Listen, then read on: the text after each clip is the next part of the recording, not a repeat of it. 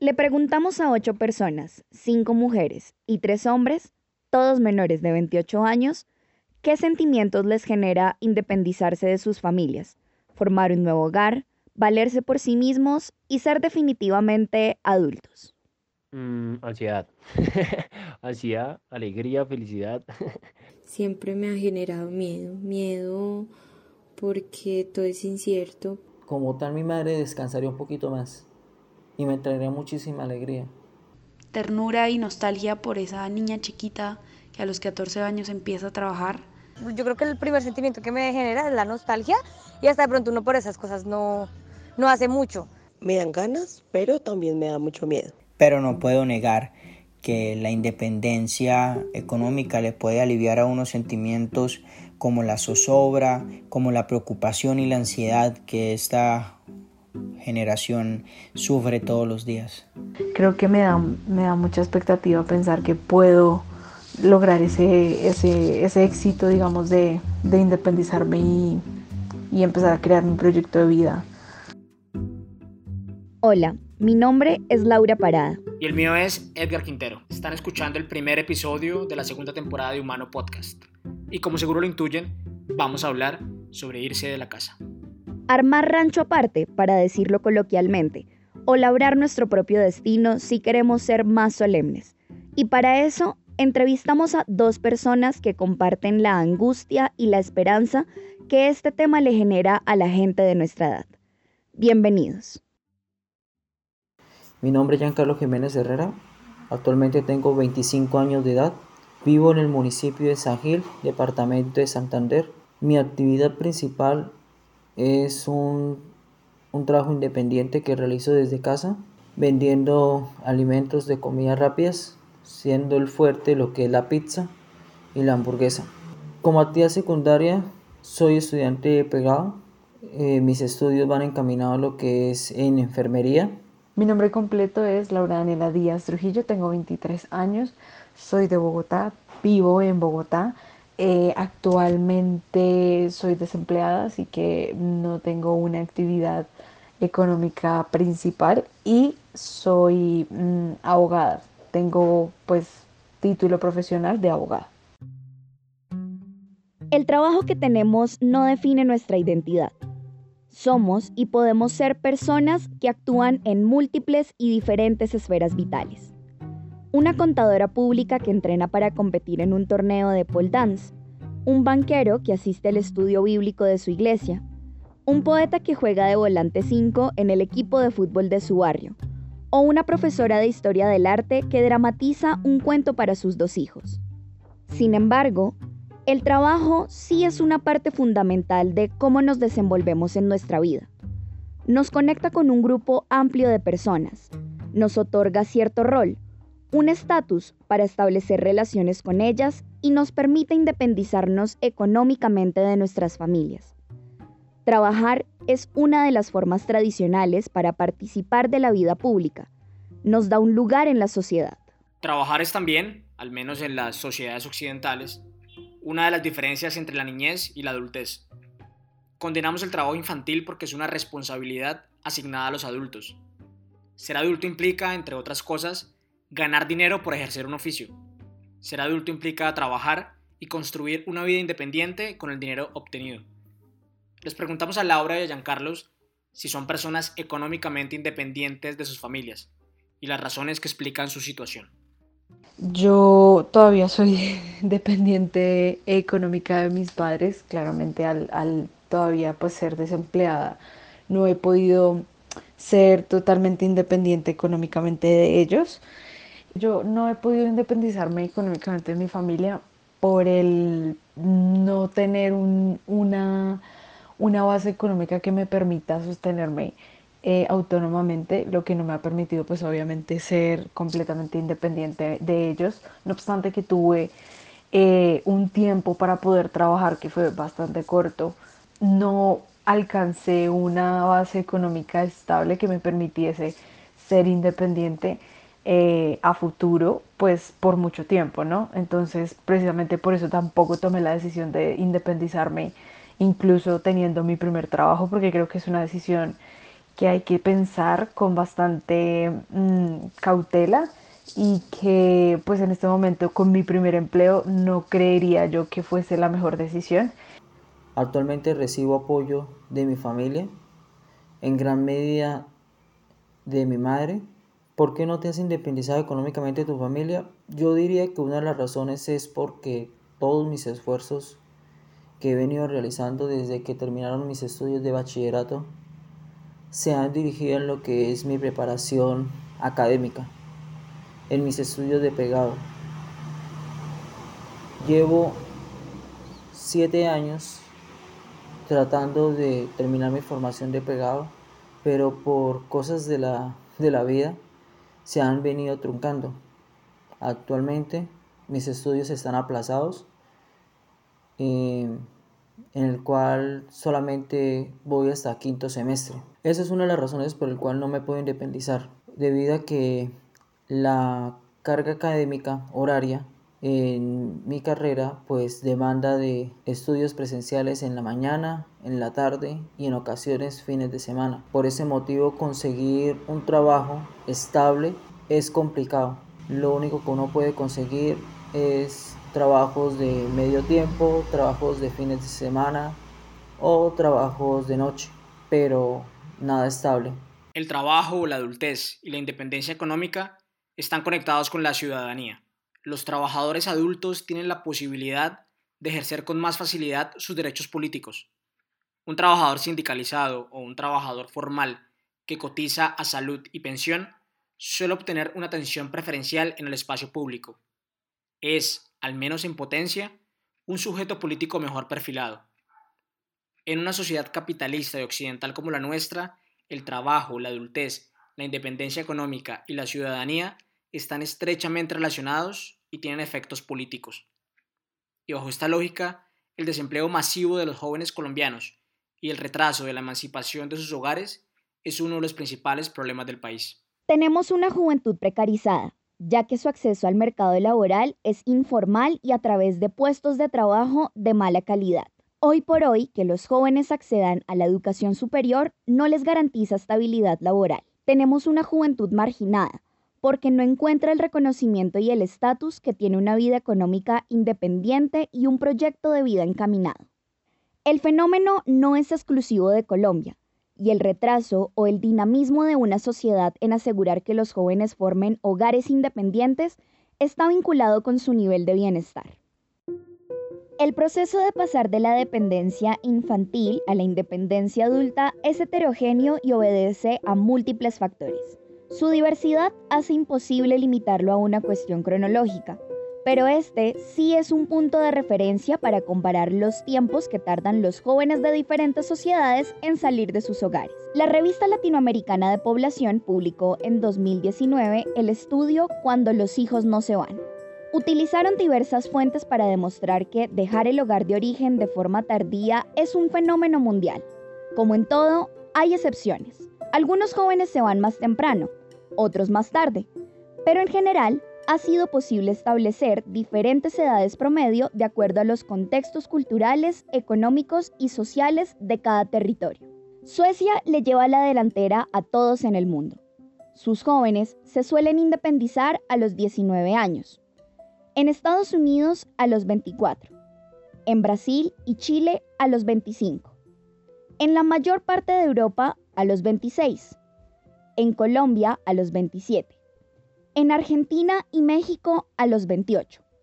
Y los más tardíos son los peruanos con 29 años y los croatas con 32. Este fenómeno común se ha empezado a registrar de dos maneras. Por una parte están los jóvenes boomerang, que son aquellos que ya han salido del hogar bien sea para estudiar, trabajar o unirse con una pareja y vuelven al hogar, algo que se ve mucho en Estados Unidos y en Canadá. Y por otro lado están los jóvenes canguro, que son aquellos jóvenes entre los 25 y los 34 años que siempre han vivido con sus padres, situación que es predominante en América Latina. Hoy la concepción de la autonomía de los jóvenes no pasa necesariamente por salir de la casa de los papás. Muchos manifiestan sentirse libres e independientes en la vivienda de sus padres. Incluso algunos de ellos les piden a sus hijos quedarse más tiempo cuando son activos económicamente y pueden contribuir a la estabilidad del hogar. Y cada vez la perspectiva del curso de la vida es más dinámica. No hay una edad indicada para casarse o para tener hijos, para empezar una nueva carrera o empezar de cero en otro camino. Sin embargo, le pedimos a Laura y a Giancarlos que pensaran cuál era su edad ideal para irse de la casa, qué estaban haciendo sus padres cuando tenían su misma edad y si han sentido o sienten alguna presión por parte de ellos para que pronto se independicen económicamente. Yo creía que como a los 22 años, 23 años, iba a estar como independiente. Eh, siendo operado, soñaba creyendo de que como la carrera da 5 años, pues contadito desde los 18 a los 23 ya iba a ser independiente. Pero las historias de cada quien, de cada persona como la vive, pues le va mostrando la realidad. Yo recuerdo que, que todos como que queríamos independizarnos súper jóvenes, tipo 25, 26, 27, creo yo que era como la que, que más pensábamos, eh, o yo pensaba que era como la propicia para independizarse, pero ya estando cerca a la edad de independizarme, creo que eh, la vida da muchas vueltas, primero que todo, y segundo, que mm, es como muy relativo el tema de la de independizarse, dependiendo de la situación en la que te encuentres emocional eh, y económicamente. Así que definitivamente a mí yo de la adolescencia le diría que bueno, 25 años creo que es bastante pronto para independizarse. Pero nunca me han presionado respecto a independizarme rápido ni a mí ni a mi hermano, que de hecho pues ya es una persona que se independizó y se independizó eh, bastante joven, como para la edad que dije en la pregunta anterior. Em, y nunca nos hemos sentido presionados por ellos a independizarnos. De hecho, yo creo que mis papás eh, tienen una concepción de independizarse en una edad mucho más tardía a la que dije anteriormente. Yo creo que mis papás pensarían que yo me independice por ahí con 30 años pero nunca me han, nunca me han presionado con, con independizarme, ni mucho menos con, con, conseguir un empleo rápido, ni con graduarme. Nunca me he sentido presionada de ninguna forma. Eh, por el contrario, siempre me han apoyado en lo que he querido. Mm. Entonces sí, han habido ocasiones donde no necesariamente independencia económica, pero sí un apoyo o un aporte que sea significativo. Que en todo este tiempo que ha pasado de una u otra manera eh, me he esforzado y he sido responsable en apoyar en los gastos de la casa, porque soy consciente y considero que aunque no pase mucho tiempo en casa, represento un gasto económico y que solamente una persona es difícil, más cuando es una madre que tiene tres hijos, uno estudiando en la universidad, otro y dos estudiando en el colegio. ¿Qué hacían tus padres a la edad que tú tienes en este momento? Bueno, referente a mis padres solamente puedo dirigirme a mi madre, porque en el tema de mi papá pues es un caso especial aparte por el tema del conflicto armado. Gracias a Dios, y en verdad es gracias a Dios, puedo decir de que gozo de la compañía de mi madre. Ella, digamos que a los 25 años de edad, no sabría si ya estaba mi tercer hermano, por ejemplo, o solamente éramos dos en ese entonces. Pero lo que sí estoy seguro es que ella trabajaba como independiente con su heladería de heladería con una amiga. Y algo de destacar o de resaltar diferente a mi contexto es que pues mi madre se graduó como bachiller mucho después de eso, estudiando en, en jornadas de la nocturna. Ella ha sido una mujer que desde niña le ha tocado salir desde la casa siendo menor de edad, trabajar en servicios varios. Eh, pues mis papás como son personas que no son de Bogotá y son de ciudades, mis papás son de pueblos de, Colombia, eh, tuvieron que emigrar pues a las ciudades muy, muy jóvenes y, e independizarse de la casa muy jóvenes porque pues como pasaba en esa época y pasa lamentablemente todavía en muchas partes de Colombia, la mayoría de los colegios que existían en ese tiempo no tenían todo el, todo el pensum pues de, de los colegios y ellos tuvieron que migrar a Bogotá para terminar sus estudios de bachillerato, lo que vendría siendo como un medio vocacional, lo que vendría siendo eh, novenos, décimos, once. Entonces, pues desde esa época tuvieron que venir a Bogotá, por ende se independizaron muy temprano. Eh, mis papás tuvieron que venir a Bogotá de 15, de, 15, 16 años aproximadamente. Y para la edad en la que yo, pues para la, la que yo, la, que yo tengo actualmente, que son 23 años, mis papás ya habían terminado su bachillerato y estaban eh, trabajando ya. Eh, y mis papás, bueno, mi mamá por un lado estaba terminando su carrera profesional y mi papá estaba terminando un tecnólogo, ¿no? Entonces ver esa situación, pues eh, me hace sentir un poco fracasada, para, para ser honesta, pero entiendo que, que vivimos como momentos, momentos y situaciones generacionales un poco distintas, pero claramente mis papás con mi edad estaban estudiando de noche y trabajando eh, todo el día. Entonces, eh, pues de admirar, mi respeto y mi admiración porque en mi situación no sé si hubiera sido capaz de, de haberlo logrado.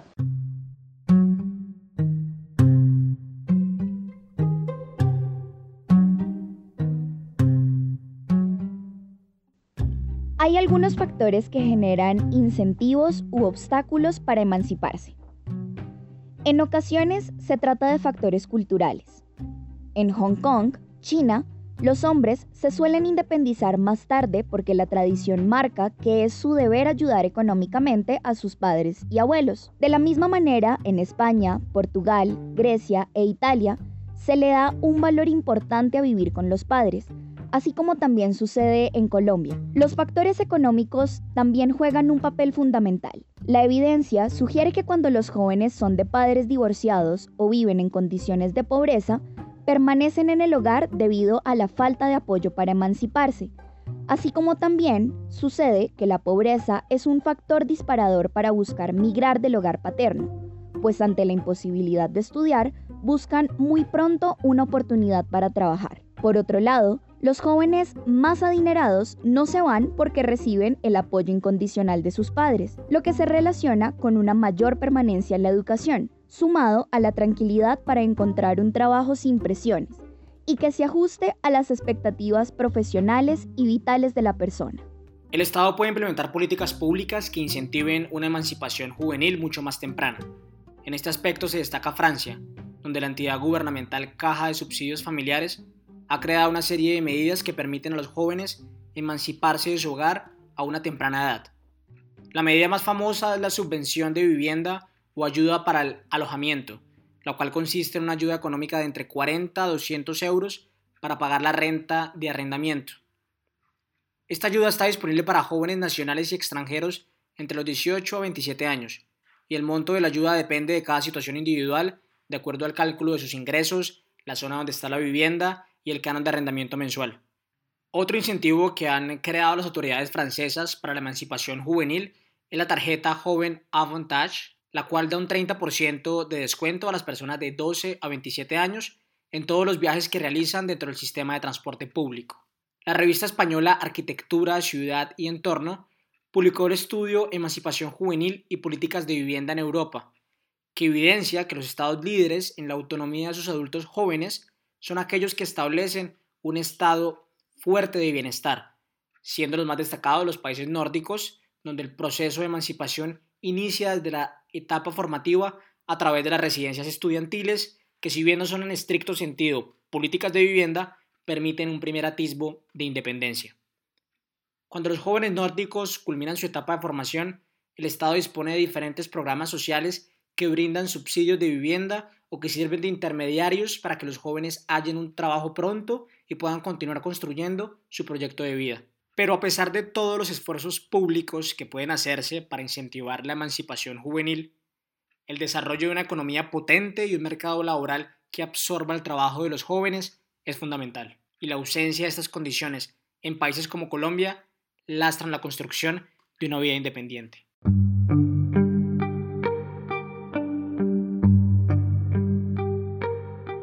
Incluso antes de la pandemia, la economía colombiana arrastraba con un problema estructural para generar empleos, sobre todo formales y de buena calidad. La emergencia de salud pública generada por el COVID-19 golpeó profundamente un mercado laboral precario y una economía poco dinámica y con muchos problemas para innovar. Las estrictas cuarentenas impuestas por las autoridades para contener los contagios, sumado a la disminución del gasto de las familias, causaron la recesión económica más profunda de la historia contemporánea del país y la destrucción de millones de puestos de trabajo. Los jóvenes fueron uno de los grupos sociales particularmente afectados por la destrucción de los empleos. Entre ellos, las mujeres jóvenes y sin educación superior tuvieron los peores retrocesos. El número de jóvenes que ni trabajan ni estudian aumentó un 20% respecto de los niveles prepandemia. La recuperación económica del país no ha venido de la mano de un crecimiento similar en el número de empleos. Y si bien los factores que determinan la creación de puestos de trabajo suelen obedecer a dinámicas locales o regionales, la capacidad de la economía colombiana para absorber su fuerza laboral joven es decepcionante. Y por eso le preguntamos a Laura y a Giancarlos cuál es el trabajo o la empresa de sus sueños y cuál es la dificultad para conseguirlo. El trabajo en la empresa de mis sueños siempre he dicho que es como siempre me ha interesado y me gusta mucho todavía el derecho internacional, los derechos humanos. Me encantaría ser secretaria general de la ONU, ¿por qué no? O trabajar en una organización no gubernamental. Em, creo que sería como un, sueño cumplido. Sin embargo, a medida que estoy creciendo y estoy explorando otras áreas del derecho, veo factible también como un, un, trabajo soñado poder trabajar en una empresa en otros temas porque por ejemplo me está gustando y me interesa bastante el tema comercial creo que es interesante aunque sea como se vea tan divergente del, del, de los derechos humanos pero por ejemplo, una empresa también me parece una excelente, una excelente, como un, excelente puesto de trabajo y como un, puesto de, de, de, mis sueños, pero, pero pues como el que siempre ha sido mi sueño, definitivamente ONU o, Cruz Roja Internacional eh, o algún tipo de organización de derechos humanos, siendo activista de derechos humanos, creo que siempre ha sido mi sueño. Yo diría que el trabajo de mis sueños sería la Cruz Roja, pero internacional, no colombiana, la Cruz Roja Internacional. Me encantaría pasar fronteras por medio de esa empresa, en brigadas de salud, misiones humanitarias, cosas así parecidas, que tenga el placer de conocer lugares, conocer cultura, gastronomía, y al mismo tiempo trabajar en esa profesión que me esfuerzo tanto en conseguir. Yo diría que ese sería la empresa y el trabajo de mis sueños.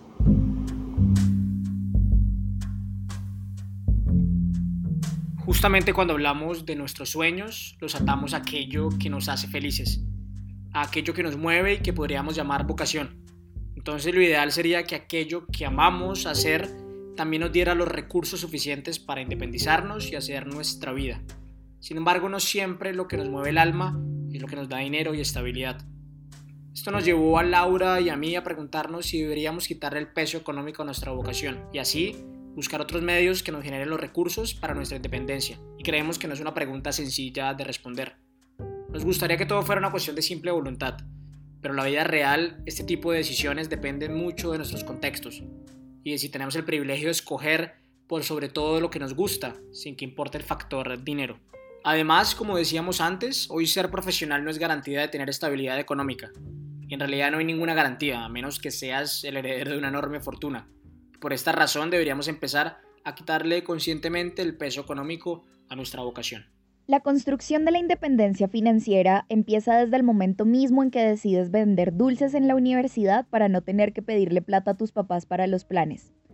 El dinero hoy se mueve de múltiples maneras, Y si realmente queremos salir del Hotel Mama, hay que tomar la decisión de ir por él. Así que está bien perder la pena y el ego y empezar a ganar dinero con actividades que no necesariamente son para lo que nos preparamos. Pero de la mano de esto, ir buscando siempre el camino en donde ojalá encontremos la posibilidad de asegurar nuestra estabilidad económica haciendo lo que nos mueve el alma en la vida y no darse por vencido en ello. Además, dejémonos de cuentos. Independizarse hoy en día sí es más difícil que antes pero que esto no nos derrote, pues también es un hecho que es posible ser independiente y hacer lo que nos apasiona. Les deseamos mucha persistencia y resistencia en la construcción de esta vida adulta.